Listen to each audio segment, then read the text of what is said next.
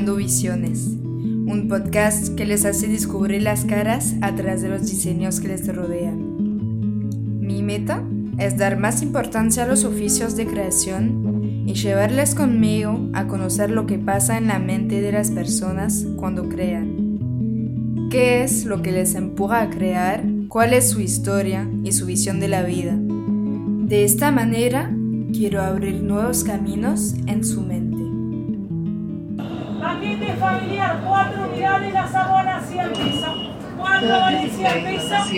Para el desayuno, la merienda de los chicos. Son obleas óperas de baile y señores. Para saborear dos partidos para llevar de regalo.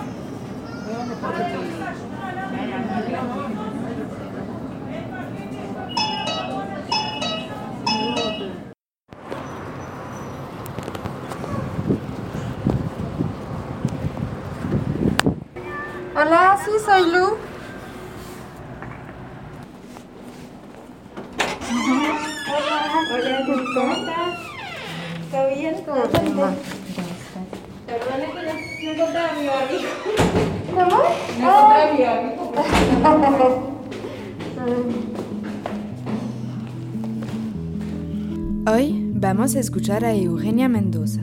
Es artista y usa las técnicas de la cestería. En este episodio nos va a contar cómo empezó a usar el mimbre de manera natural y cómo lo está usando para valorizar las técnicas y formas antiguas indígenas.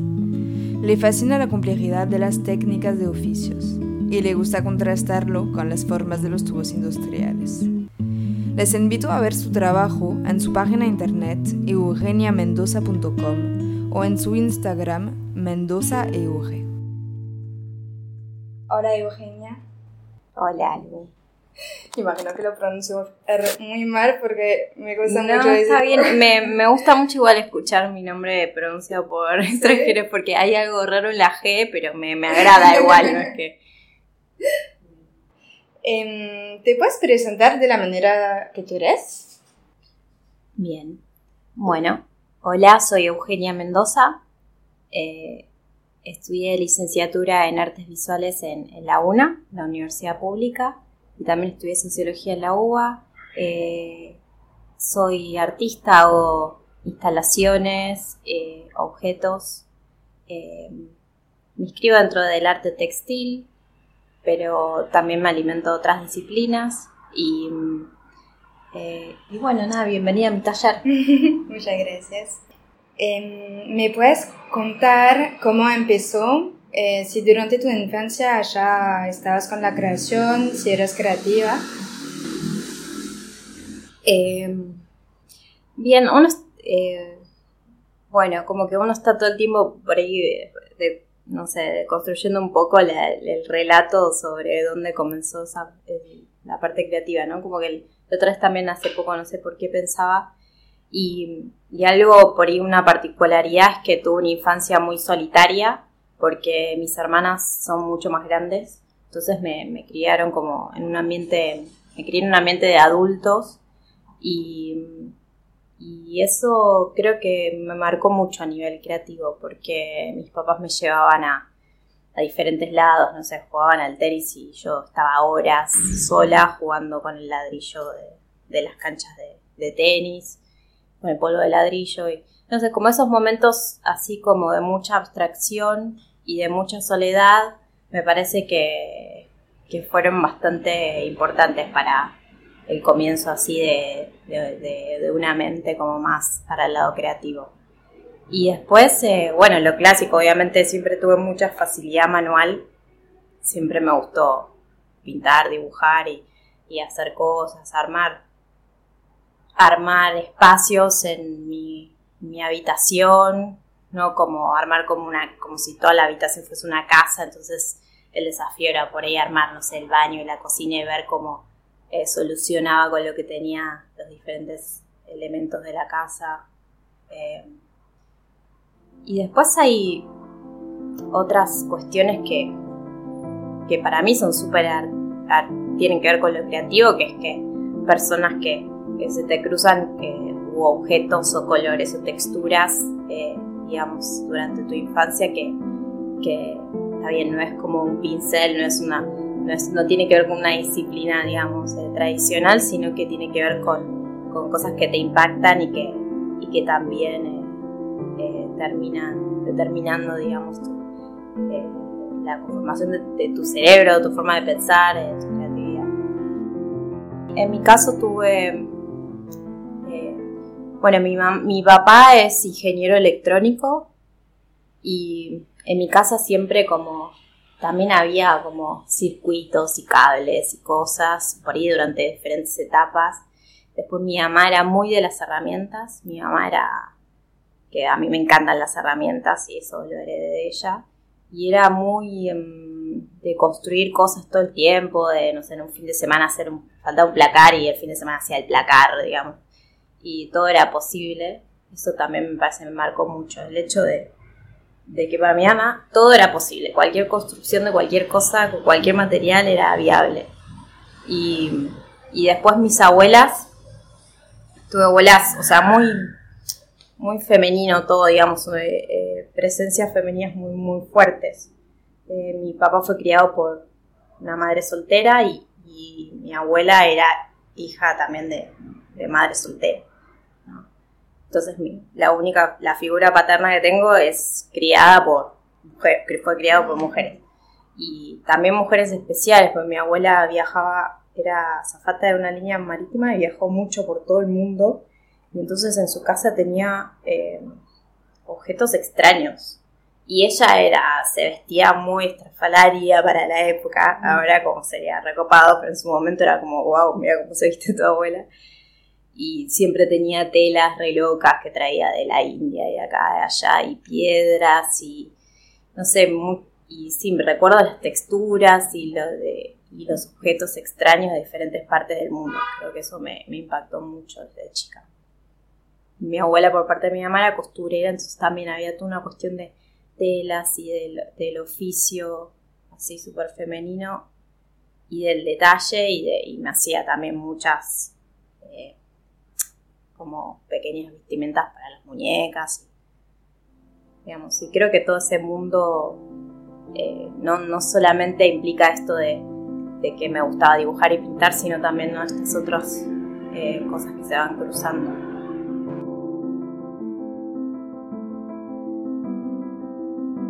Siempre me gustaron las, las fibras naturales y de hecho también un poco mi mamá siempre juntaba, en mi casa siempre hay un canasto en el medio de la mesa como lleno de semillitas y cositas y bla, bla, bla, que juntaba mi mamá, como que siempre había mucha presencia de la fibra natural, pero la cestería llegó de la mano de una investigación que, que hice y que presenté para una residencia que se llama Urra, que es en Tigre, y mm, es una residencia artística para artistas de todo el mundo y yo presenté un proyecto de investigación de sobre el mimbre y los artesanos porque yo ya venía trabajando con, con los oficios. O sea, siempre como artista me interesaban mucho los oficios. Venía trabajando con carpinteros, con, con tapiceros y intercambiando como conocimiento, visitando los talleres y juntando, me gustan mucho los residuos de los oficios también. Y, y, y se dio que como esta residencia de Tigre, como me parecía importante investigar el oficio de, mimbrero, pero también ahí descubrí que tenía un familiar que es un tío abuelo de mi mamá, que, porque mi, familia por parte de mi mamá era ahí de la zona, era cestero, o sea, era, vino de la, de la Coruña y se instaló ahí en los canales de San Fernando y aprendió cestería y, fue canastero, en realidad se dice ocupación canastero, decía su, su DNI decía ocupación canastero. Y, y aprendió cestería y, tuvo muchos años eh, en, ese rubro. Y para mí estuvo bueno porque era importante como dar cuenta que había algo en la, en la familia que, ¿no? Había como un pequeño origen ahí que yo estaba como en cierta forma resucitando, reivindicando.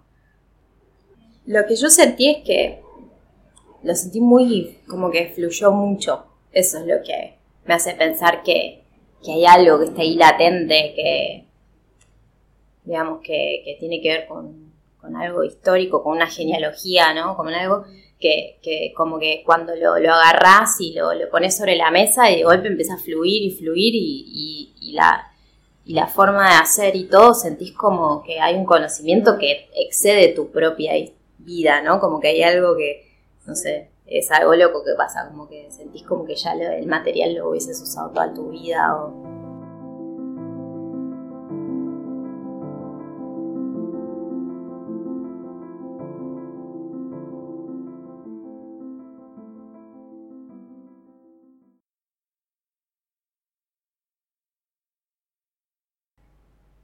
Yo terminé el colegio y, estudié sociología en la UBA primero, tres años. Me encantaba, porque me gustó siempre la historia, me gustó la sociología, pero mm, me pasó que, mm, estaba incorporando muchísimo conocimiento y sentía como que la cabeza me iba a explotar, porque no estaba haciendo nada manual y, y yo soy súper manual y y yo me miraba las manos y como que siento que mis manos como que son fuertes, tienen dedos largos y siento que son como para hacer cosas, ¿entendés? Y está bien, incorporar conocimiento está buenísimo y para mí fue fundamental porque haber estudiado esos años de sociología y después haberme metido en la facultad de arte porque ya fui, entré en la facultad de arte con otra cabeza, ¿no? Con haber estudiado en la UBA, con, digamos, haber leído cosas eh, copadas, no sé. Y mm, y en, y en la facultad de arte, cuando entré también fue como, no lo podía creer, yo dije que sentía como que se abrió un mundo increíble para mí que, que, no lo había pensado jamás cuando terminé el colegio. Como para mí era inviable pensar estudiar arte, no sabía ni, ni, por dónde empezar. Y, y, eso estuvo buenísimo porque eh, siempre como tuve habilidad para, el dibujo, sobre todo, siempre fue muy del dibujo. Así que toda mi primera parte de la carrera eh, quizás estaba más basada en el, dibujo, en la pintura. En la pintura, bueno, siempre fue medio mala, pero, pero en el dibujo sobre todo. Sí. Eh, ¿Por qué elegiste el arte al diseño, por ejemplo? Porque ahora, bueno, de mi punto de vista también, es hay mucho diseño en lo que haces. Sí. Eh, ¿Qué te atrae más en el arte que en el diseño? Sí. ¿Por qué elegí el arte y no el diseño? Claro. Em, es una muy buena pregunta. La verdad es que em, yo siempre digo, me hubiese encantado estudiar diseño industrial, pero para poder hacer cualquier cosa, o sea, pero me pasa que quizá la diferencia es que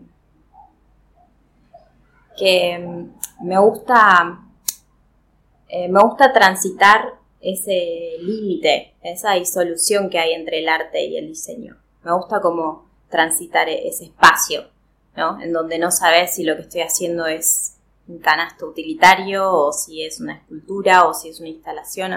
Sea, me gusta ese gris eh, de, no me gusta que como la etiqueta plena decir, bueno, esto es diseño, entonces como es diseño se aplica para tal cosa y y esto como es arte, bueno, no, me, gusta transitar eso, me parece que es interesante porque, eh, digamos, hace tiempo que, el arte dejó como de ser autónomo, ¿no? Entonces está como, en cierta forma, eh, codiándose y alimentándose, inspirándose de, otros campos y a mí me, interesa mucho eso. Como me parece que, que el arte, el arte alimentado por el arte mismo ya me, me agotó, entonces me, gusta, por eso me gustan los artesanos, me gusta inspirarme en, trabajadores eh, o, incluso en la industria, en las, cuestiones, en las formas industriales, en los materiales industriales. Eh.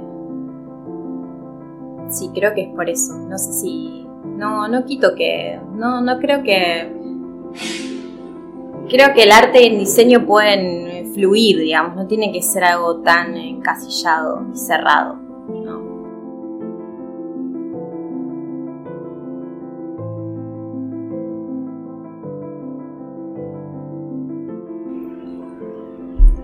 Hay un poco también de dentro del arte y no tanto del diseño, hay mucho prejuicio con respecto al diseño, como es como, ah, bueno, pero esto es arte y esto no, esto es como diseño y, el diseño es como, bueno, algo que no, no, a veces poco está ese prejuicio dentro del mundo de arte. No, no en todos los círculos, obvio, pero,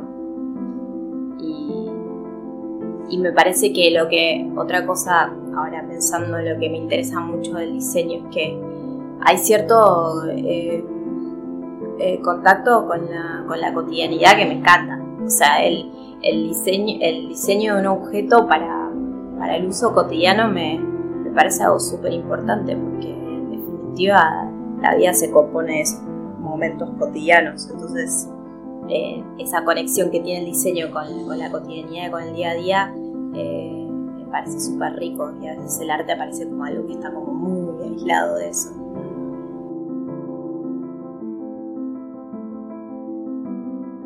¿Hiciste otros oficios que, que el material que, o el oficio que estás haciendo ahora?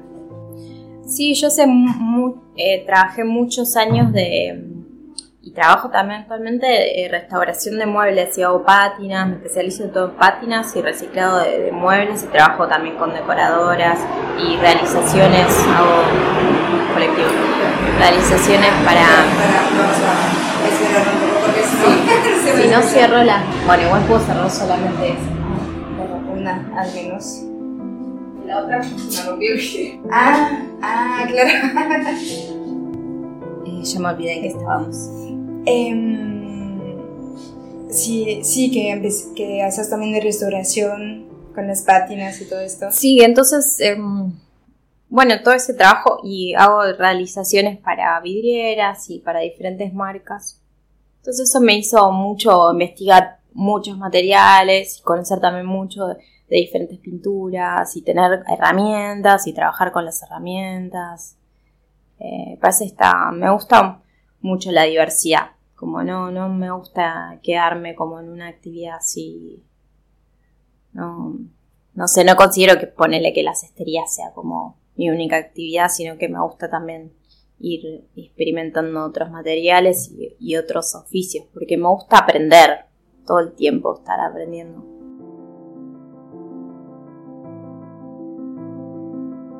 A mi herramienta preferida es cualquiera, pero es el taladro.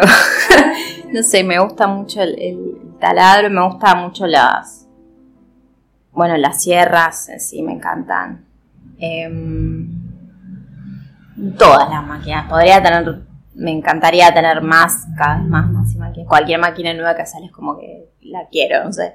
Me, me recuerdo mucho eh, la el, re, re loco, pues tengo como una imagen del jardín que había como un momento así de para descansar, entonces había como diferentes estaciones, entonces podías ir a dormir la siesta, podías ir a la cocina, podías tener como unos bebitos, no sé, como había unos bebitos, y afuera había una mesa de herramientas.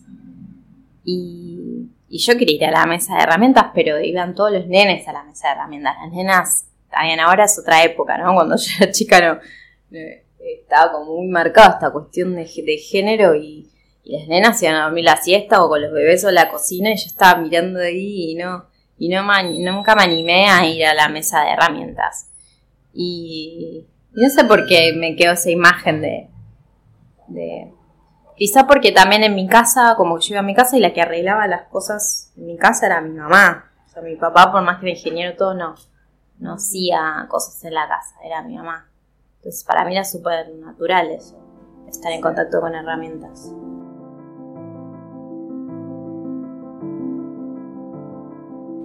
¿Y me puedes hablar de, de, las, de las técnicas que usas? ¿Cómo haces un producto tuyo? Eh, bien. Eh, bueno, hay como Actualmente tengo como dos líneas así de trabajo. Una es como más instalativa, que son volúmenes grandes. Que eso es lo que me enamoró también del mimbre, que es como un material orgánico, a priori flexible, pero en realidad es súper fuerte y, y se puede construir, digamos, es como autoportante, entonces puedes construir cosas, un montón de cosas grandes solamente usando ese material y solamente usando tus manos. Y partiendo de una técnica como súper sencilla, súper, eh, digamos, chiquita que es tejer, o sea, un, un movimiento súper eh, simple. Y Entonces, eh, lo que hago es eh, básicamente trabajo con mimbre entero y con esterilla. Eh, se remoja, es, un, es un material que se usa húmedo, o sea, lo dejas, si es el palo entero de mimbre, lo dejas varios días en remojo, se esterilla por ahí con media hora ya está. Y, y bueno, y vas haciendo como una estructura que es como, se llaman montantes o el urdimbre, como si fuese el urdimbre en el telar digamos, y después vas tejiendo con la esterilla de diferentes formas y puedes usar moldes o, o no, digamos, eso por un lado, después también puedes hacer, en el caso de, tengo como elementos más arquitectónicos como las vigas, hago estructuras de madera que las recubro con, con esterilla. Eso es la, parte más instalativa y, y grande. Y después en, en el caso de, la obra más chica ya uso también otras fibras, como puede ser el formio. durante la cuarentena empecé a usar el formio porque en casa, cerca de mi casa tenía muchas plantas de formio porque hay como plantaciones en el delta abandonadas de formio, pues era muy, muy, típico de una época que, había eh, para la industria textil, eh, había plantaciones de, de, de formio y una fábrica bastante importante que luego durante los 90 cerró. Y, y bueno, entonces simplemente corto las hojas de formio, la, preparo la fibra, desarmando las hojas, la dejo secar y después eh, lo, tejo en forma espiral. Eh, ¿Es duro el formio? No, el formio es más bien blando. Ah, ¿me puedo levantar? No. Sí, sí, sí. esto es, bueno, tengo un Esto sería la fibra de formio y digamos su tejido en espiral. Ah, entonces lo, ¿cómo se dice? Lo, ¿Cómo es este, esta acción de poner el formio como más, eh, lo doblas, no es doblar, pero... Sí, sí, como Haces como choricitos. Haces como. Sí, sí. Ah, es como pareció la, la, cerámica también, cuando construís a partir de chorizos. En inglés se llama coil, pero en, sí. Y eso hace que te pueda dar una estructura fuerte. Claro, es como cocido, como que vas eh, haciendo. Eh, juntás un montoncito, haces un choricito, digamos, y, y lo vas cociendo con, con la. Puede ser con la misma fibra o puede ser con otra. con otro material. Me encanta este olor. Sí, tiene olor como a pasto o a hierba. ¿Cuál es este, tu momento favorito eh, a hacer una, un, producto? El, momento favorito en el, de todo el proceso, desde que comienzo hasta que termino. Ay. Ay, creo que cuando lo termino. Pero porque mm, porque soy muy vueltera, soy como... Tengo, siempre me pasa que soy muy dispersa, tengo muchas ideas y trabajo muchas obras al mismo tiempo. Y eso hace que, tenga mucha cantidad de cosas en proceso. Entonces cuando termino algo, cuando cierro algo, y obviamente queda como yo quiero, ¿no? Porque si no queda como yo quiero no está tan bueno, pero eh, me genera un espacio en la cabeza que esa obra ya está, terminó, entonces eh, está bueno. O sea, cerrar cosas para mí es un, es un momento en el proceso creativo que, me genera mucha satisfacción. ¿Y cómo llamas? Porque yo te, cuando te hice la pregunta usé el término producto, pero sería más obra. Sí, poner que sería obra. no sé cómo lo ves. No, no me importa como mucho lo, como... Sí. En realidad está bueno lo que decís porque es como... Dentro del mundo del arte es como no decís producto, claramente decís esta es la obra o el objeto o la instalación o la pintura o el dibujo. Pero el hecho de decir producto, ¿no? Ya genera algo que está como mucho más dentro de, de, un de nada, de, producción y de algo más sistémico que, el arte es como, ah, no. y, está bueno eso porque está bueno de construir también esas cosas, porque en realidad es un producto, ¿no? O sea, eh, es algo que, alguien produce, o sea, es una producción que, uno hace. Digamos, y tiene, tiene todas las facetas que puede tener cualquier pyme. O sea, vos, uno como artista es un poco una pyme, una pequeña empresa, ¿no? O sea, y en realidad en ese sentido está bueno ir repensar un poco y sacarle también el, este, un poco el, romanticismo, ¿no? Del arte de la obra y todo ese aura. ¿Y cómo piensas las formas?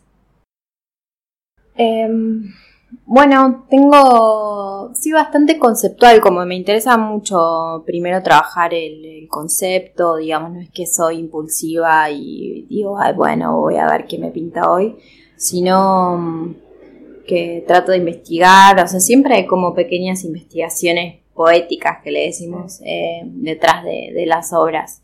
Y a mí me interesan mucho las formas industriales porque mm, eh, me, gusta el contraste que genera una forma industrial con un material orgánico, ¿no? Como que hay un contraste, una tensión, algo, algo ahí que genera una especie de mm, conflicto que, me gusta. Entonces, ¿Cuál sería una forma industrial? Y ponele, estos son em, em, conectores de, PVC.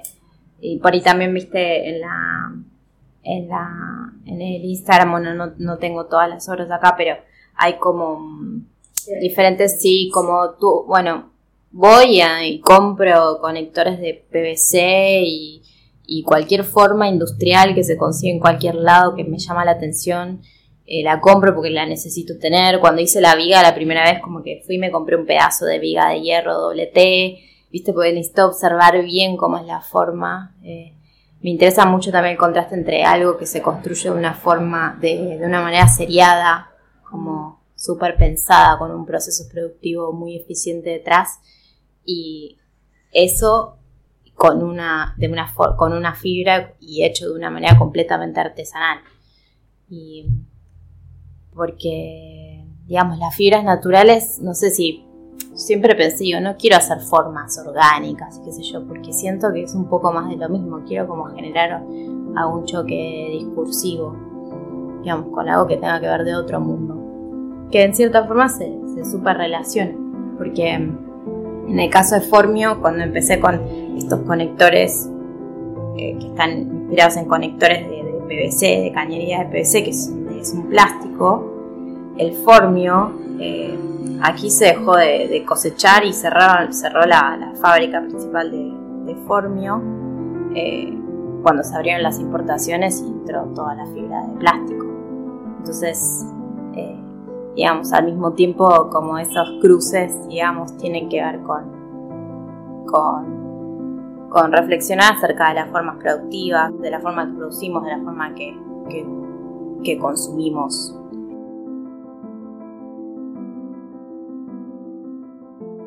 Después también, perdón, después también me empecé a mezclar un poco otras formas que tienen más que ver con la alfarería eh, precolombina, porque como empecé a investigar los, digo, bueno, a ver cuáles fueron los primeros cestos, qué cestería eh, había acá antes de que entre la cestería criolla. La cestería criolla en realidad no es un material eh, nativo, sino que lo, trajeron y pero después, antes de eso, había un montón de, cestería de otro tipo utilizando fibras que hay a lo largo del país. Y como por ejemplo Simbol, Carandillo, em, ¿qué más? Bueno, Palma, eh, Chaguar, por ejemplo, esos hilos son de Chaguar, que es, típico de los indígenas de los Wichi. Ellos eh, trabajan esa planta y hacen el hilado y le hacen el teñido artesanal. Eh, digamos, un, bastante fibras a lo largo para investigar. Está, está, está bueno. Y, entonces empecé a eh, pensar, bueno, cuál, cuál fue el primer, cuáles son los primeros cestos que, que ahí no hay, porque claro, las fibras no, no sobreviven tanto tiempo como puede ser la cerámica, la alfarería. Pero sí, solamente hay algunos que son de, de una fibra de chaguar que están, teñidos, están tejidos muy apretados, entonces lograron como sobrevivir, de hecho los usaban para cargar agua de tan impermeable que era la fibra.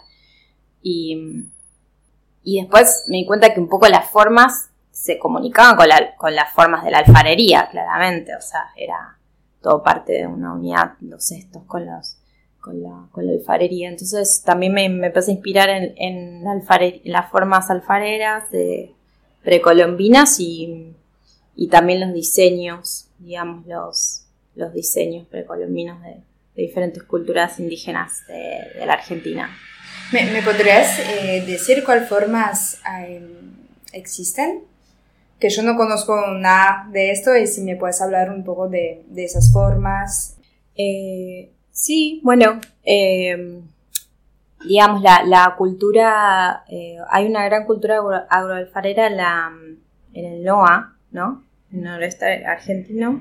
Eh, de hecho, sí, si vas a, no sé si alguna vez fuiste a, a Jujuy, a Salta o Tucumán o incluso Catamarca, también hay, hay algunos museos donde, donde hay... Eh, muchas piezas. La verdad es que sobrevivieron muchísimas piezas y lamentablemente no están eh, tan bien conservadas, digamos, ¿no? no tienen el espacio como para, no, no se valora, la verdad es que no, no se valora. No hay un museo donde vos puedas apreciarla. De hecho, a mí me sorprendió cuando fui a, me sorprendió cuando fui a, Catamarca que, que fui al museo y las piezas están todas amontonadas y escritas con virome y yo no, no lo podía creer, es como, me generó como un dolor, ¿no? Decir que, qué pasa como país que no está, no estamos por ahí valorando un poco eso, esa cultura. Y, y bueno, estas formas eh, así circulares, y después igual también ponerle esta forma de acá, que es como una especie de manija, ¿no? Como manija en tubo. Sí. Y digamos, quizás esta es, eh, digamos, más eh, más de, otras culturas, como puede ser Chimu, pero digamos otras culturas de no, no, no de Argentina, pero eso no está presente en Argentina. Pero después en, digamos las formas son, son simples, también hay digamos hay formas simples y después hay formas como antropomorfas, digamos, después hay urnas, eh, bueno, Santa María, la cultura de Santa María tiene tiene mucha cantidad de urnas que son como unas formas cónicas que las enterra, enterraban la mitad, digamos, con, los, niños adentro, el cuerpo de los niños adentro. Eh, después, obviamente, hay eh, eh, diferentes formas, diseños que le, que le aplicaban a las, a las vasijas. Pero bueno, hay utilitarias, las utilitarias siempre eran como simples, formas simples, en general no tan decoradas, y después había todo una alfarería ritual que estaba mucho más trabajada y, bueno, que tenía que ver con, eh, con, rituales eh, chamánicos, digamos, con, todas cuestiones de la cosmología indígena que, obviamente era súper importante. Entonces había como vasos y, y, bueno, y vasijas como mm. súper decoradas y muy trabajadas y según la cultura también con diferentes formas, más escultóricos.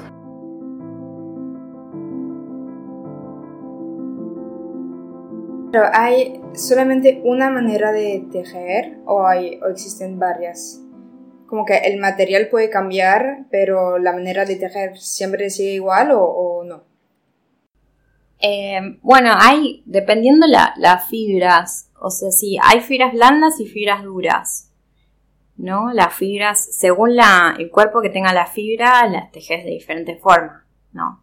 Las fibras blandas generalmente se tejen, digamos, más en, esto, de esta forma, digamos, más como, eh, o sea, como esa cuestión más de costura.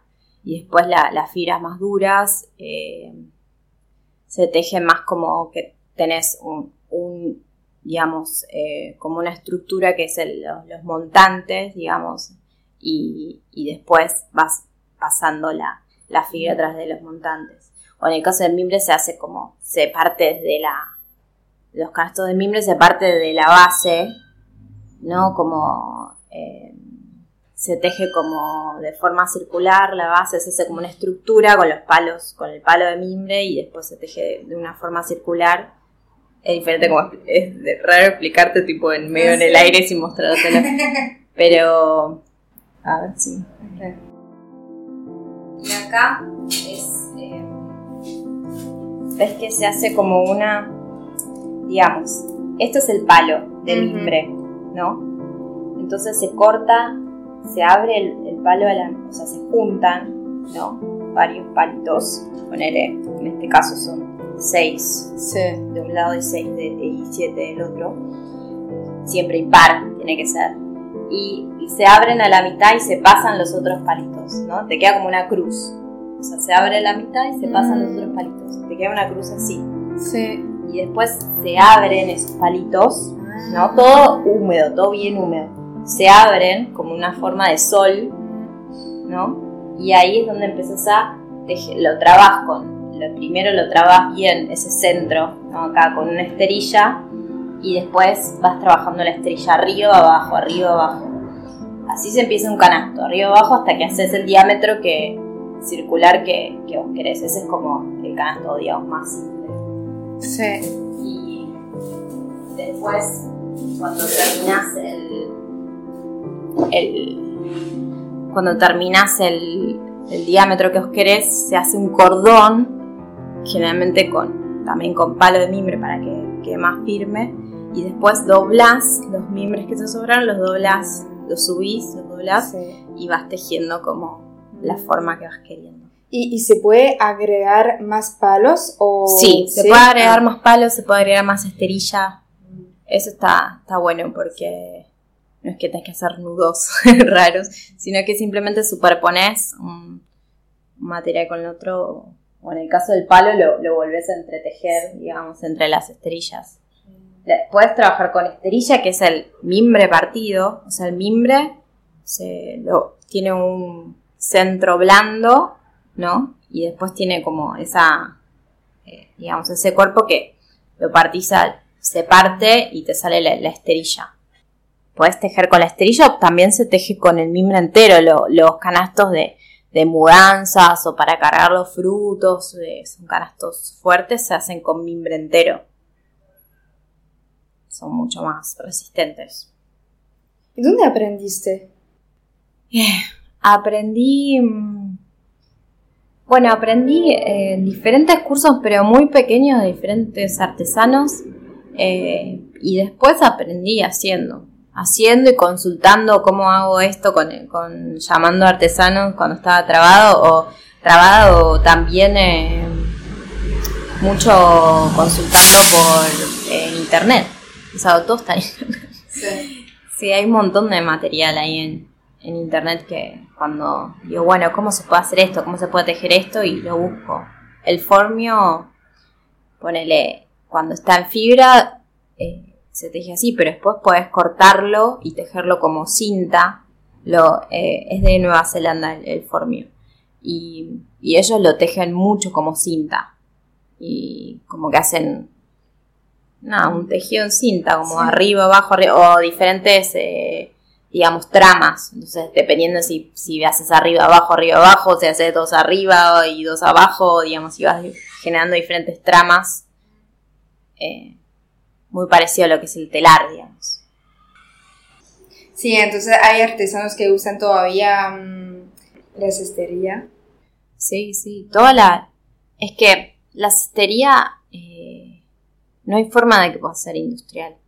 Digamos, algo que sea... No, no sabría decirte bien si los tejidos en, en, en algún plástico, PVC, la verdad que no sé, pero, pero todo, ponele los canastos ahora que ves por todos lados que son todos importados ¿no? en, los lugares de decoración, eh, son todos, no sé, de, los hacen en Vietnam. Y, digamos, eh, son personas que hay atrás haciendo miles y miles de canastos. Como que siempre hay, detrás de la cestería hay una, es re loco, pero detrás de la cestería siempre hay una persona haciéndolo. Y, y, y en, bueno, y en el caso de, en el país hay, hay según la fibra y según las, las condiciones climáticas y qué fibras hay en, diferentes territorios, tenés diferentes formas de, tejer y, diferentes objetos. ¿no? En general, no, o sea, son objetos que, que permanecen mucho tiempo iguales, como que repiten los mismos objetos, las mismas formas. Ahora igual hay más como hay una, cierta ruptura y una actualización de los artesanos. Pero, y también una, una voluntad, si se quiere, política por, por tratar de conservar y de, y de recuperar esas técnicas y que no se pierdan y de reproducirlas.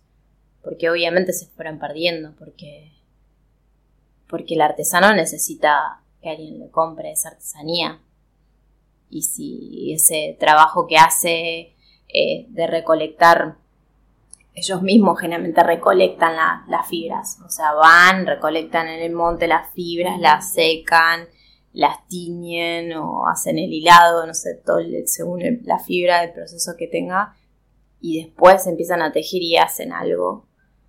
Y obviamente tiene ese objeto tiene un trabajo contenido que, que vale muchísimo. Y si no hay nadie que lo compre o que lo valore, porque también es como, bueno, después tenías eso compitiendo con un cesto importado que por ahí valía mucho más barato, pero, pero ¿por qué vale más barato? Porque el que lo está haciendo le está pagando dos pesos por hacerlo, por eso.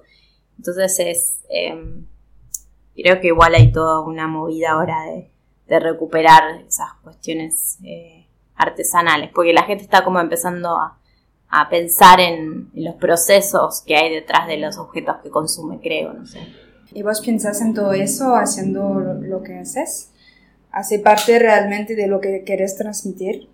Sí, yo creo que sí, porque siempre fue como medio intuitivo a veces esto de trabajar también con cosas, con reciclar cosas, con trabajar con los residuos de los oficios siempre fue como algo que me salió intuitivamente y después como empezó a tomar más forma a medida que uno va adquiriendo más conocimiento de, de todo, digamos. Y, y, y, cuando empecé con la cestería me di cuenta que me gustaba mucho el potencial que, que tiene de, ser algo como, uy, perdón, de ser algo, eh, digamos, eh, eh, súper manual y que puedas construir cosas grandes y que al mismo tiempo eh, no sea un impacto, digamos, para, para el medio ambiente, como que la cual, cualquier obra que, que, tengo acá, digamos, se puede desarmar, se puede reciclar, o sea, lo, lo desarmas y lo pones en el compost. Sería una lástima, pero... sí, es que sí, para mí fue súper importante como eso, decir, wow, por más grande que sea la obra que haga, por más que sea una super instalación increíble de no sé cuántos metros, después yo lo puedo desarmar y poner el compost y se lo comen las lombrices. y, como artista de, este siglo creo que todos deberíamos pensar, o no solamente artistas, diseñadores y todo, todos deberíamos pensar en esas formas más sustentables, si quiere, como de pensar realmente en lo, que estamos produciendo algo, que estamos Primero que si vale la pena traer, o sea, hay muchos objetos en el mundo, digamos, ser consciente del exceso de objetos que hay en el mundo y que como productor de objetos estamos trayendo objetos en el mundo, al mundo y que, que seamos conscientes de que estamos trayendo más cosas al mundo y que en el futuro puede llegar a ser, eh, digamos, más residuos o contaminación o lo que sea. O sea, creo que está no sé si es como la parte como súper troncal, pero sí me parece importante ser consciente de, ese proceso.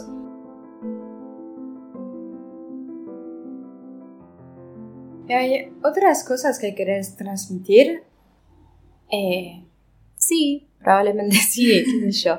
Siempre lo que uno quiere transmitir hay como partes muy racionales y conscientes y otras partes súper inconscientes e intuitivas y, también que tienen que ver mucho que el espectador, digamos, como lo, completa el espectador, pero eh, yo siempre trato de que la obra tenga diferentes capas.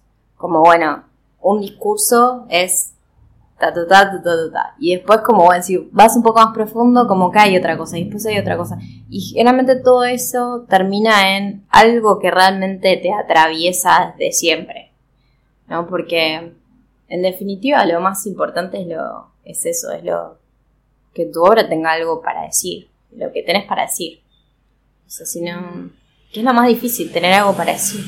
Como, si te pones a pensar el, el artista es como y el diseñador también, porque yo no creo que el diseñador esté por fuera de eso, pero es un poco, bueno, acá estoy, mírenme, tengo esto para decir.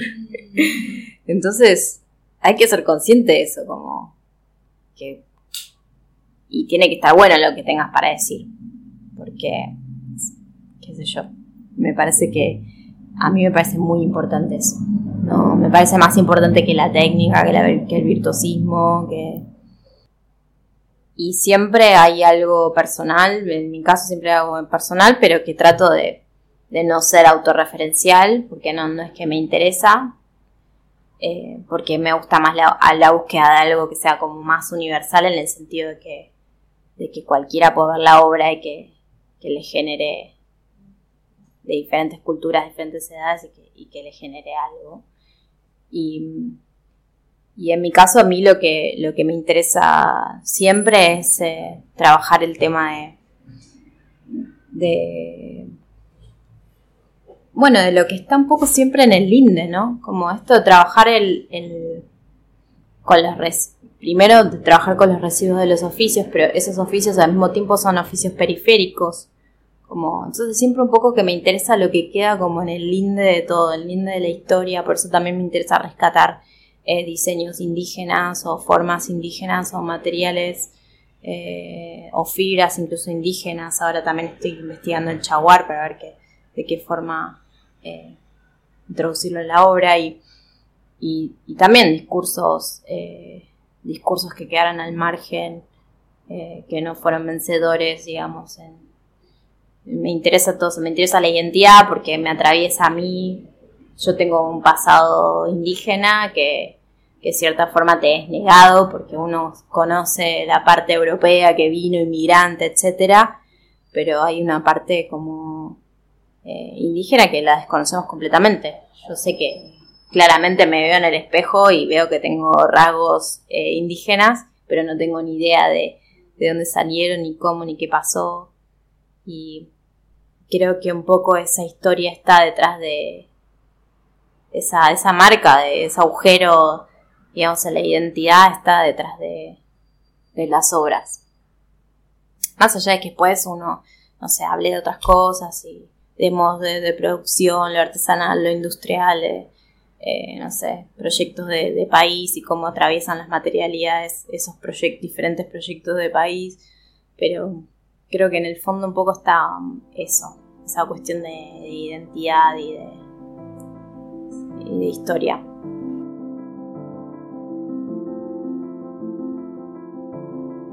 ¿Tenés eh, referentes? Sí, o sea, siempre. No, me quedé pensando porque es como que siempre uno va teniendo referencias y igual como que van cambiando todo el tiempo. Entonces como que trato de pensar algo que esté como más acorde a lo que estoy haciendo ahora. Eh, bueno, una gran referente es eh, Jimena Garrido Leca, no sé, es una artista, es una artista eh, peruana, que, mm, que, bueno, ella también rescata, digamos, estas formas de hacer indígenas, digamos, toda esa parte de, la cultura de, su país. Y, y, también un poco, digamos, me siento como identificada en su... en su forma de, trabajar con investigaciones también bastante eh, de contexto y digamos es un poco lo que me interesaría también trabajar a mí eh, eh, trabajar como en contextos definidos investigar y, y, también como generar una obra que esté en relación con eso. En ese sentido me parece una, una gran referente a nivel artista latinoamericana. Y después, eh, bueno, para mí, como ya dije, mis, mis referentes son, me gustan mucho los, las personas que, que realizan los muchos, eh, muchos años un oficio.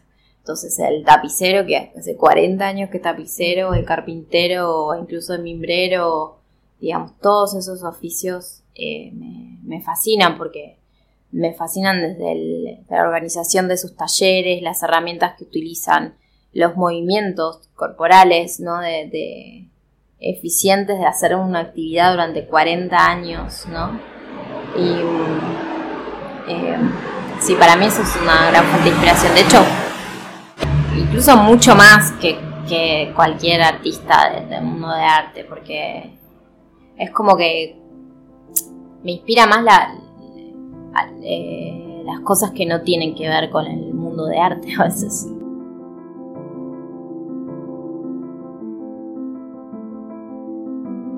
Una revalorización del trabajo artesanal en, toda mi obra, sí, y de los procesos productivos y de la, incluso de de, la complejidad de los procesos productivos.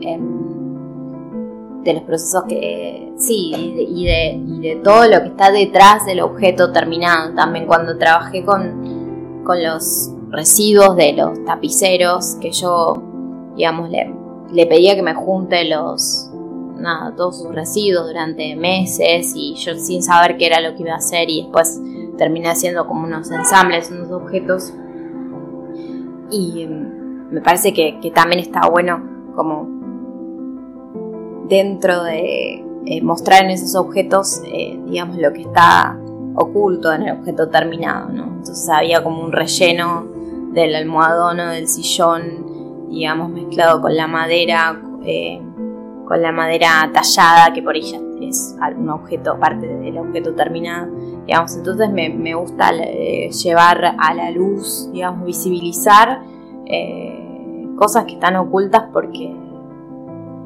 porque bueno, eh, son parte del mismo proceso creativo, pero la visibilización es, es importante.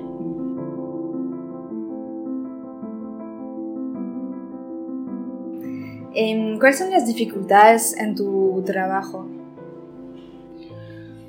Hoy un montón. Ah, re, compleja. No, em, bueno, hay.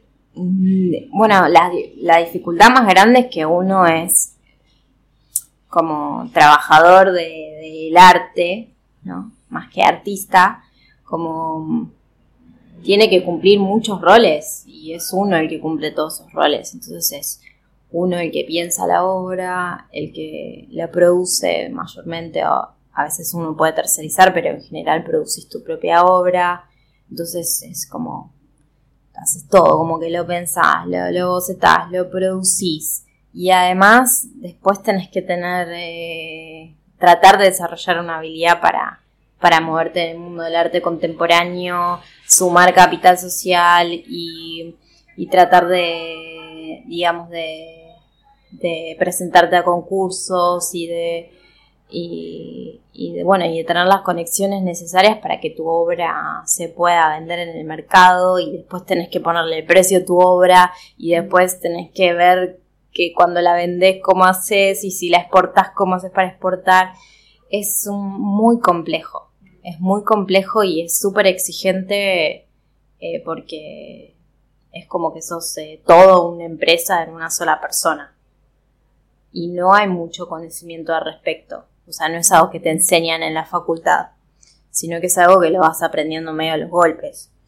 Y mm, la facultad te enseña mucho de todas las disciplinas y y también te enseña a pensar y te enseña el proceso creativo y todo, pero toda la parte de comercialización de la obra y de mercado del arte no, no te lo enseñas como si, si a priori, como si, como si ya te enseñan algo que ya casi que saben que no vas a vivir de eso, entonces no te enseñan esa parte para sobrevivir.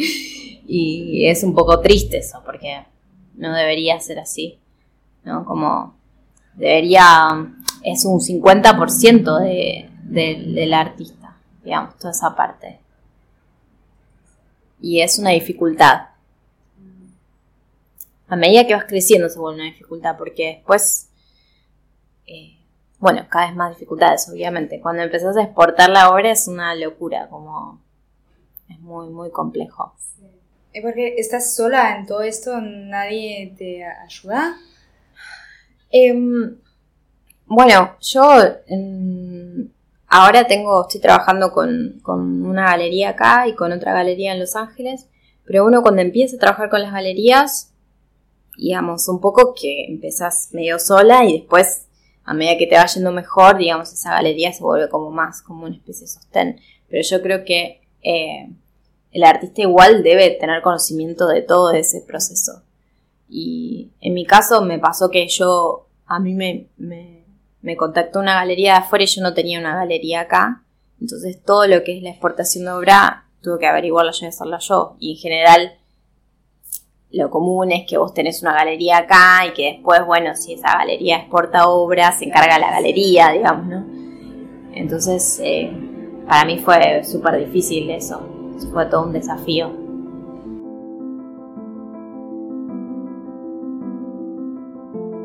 ¿Cuál consejo puedes dar a una persona que quiere hacer lo mismo que vos? Que no lo haga. no. Eh, re pesimista.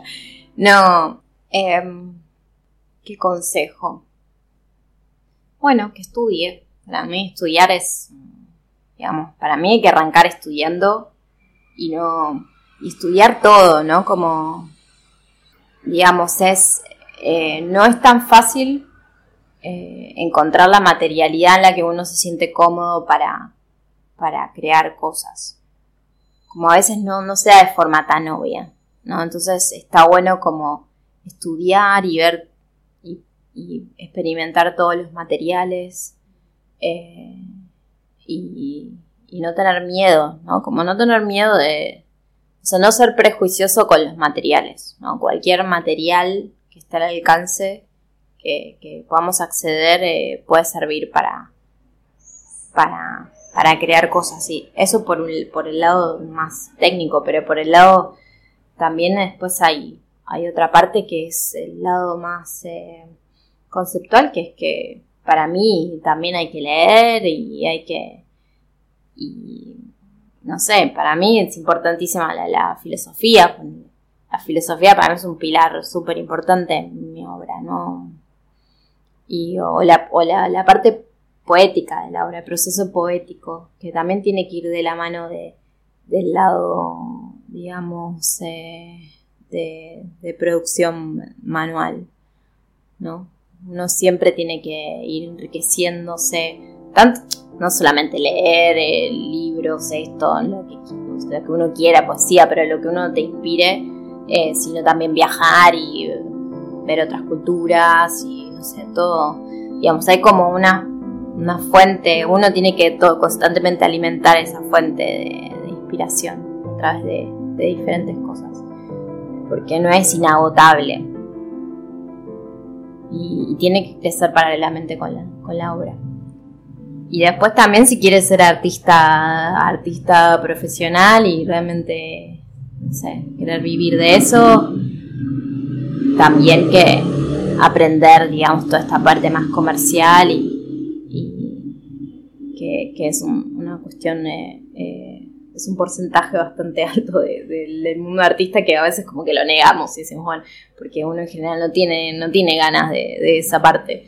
Pero bueno, creo que es importante ponerla sobre la mesa y decir, bueno, si querés ser artista, el artista es un porcentaje de esto, un porcentaje de esto, un porcentaje de esto, ¿no? Como ser consciente de todo eso y no ocultar como y comerse la mejor parte de la manzana que es tipo ahí en el taller y hacer cositas, etcétera.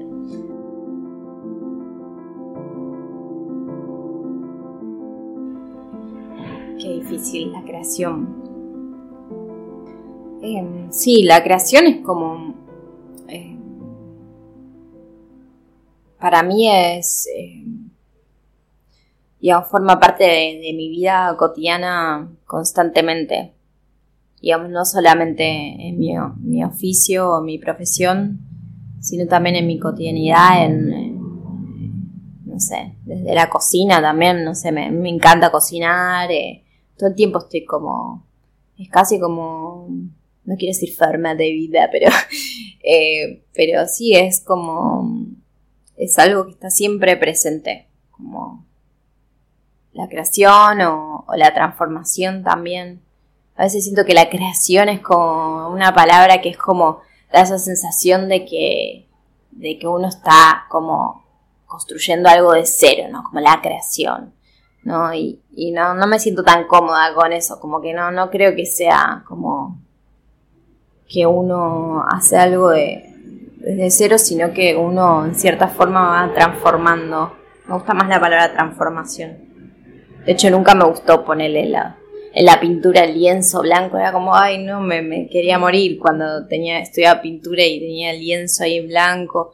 Tenía como, me parecía muy fuerte. Como que para mí la, la, la, la vida, la cotidiana no es así, nunca tenés un lienzo en blanco. O sea, siempre todo es un quilombo. Hay un exceso de información. Entonces, creo que más tiene que ver con, con la selección y con la transformación, ¿no? De qué es lo que elegimos, ¿no? Y con qué hacemos con eso que elegimos y, o cómo transformamos cosas que ya están. Como que me siento más cómoda en ese pensamiento. Y creo que eso como que se lleva a todos los aspectos de, de la vida.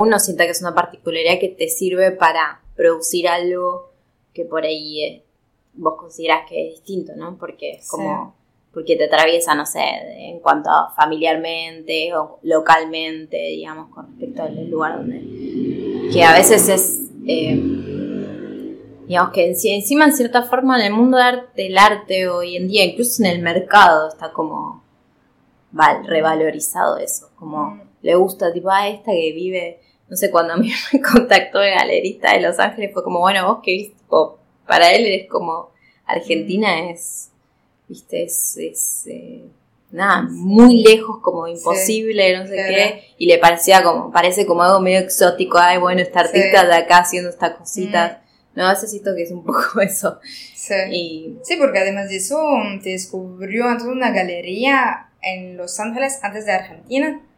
Sí. Eso es loco, sí. Sí, loco. Sí, sí, fue loco. Muchas gracias por su escucha. Para descubrir las fotos detrás de la entrevista, pueden ir a verlas en la cuenta Instagram Visiones Podcast o en la página internet visionesdeargentina.com. Nos vemos la próxima.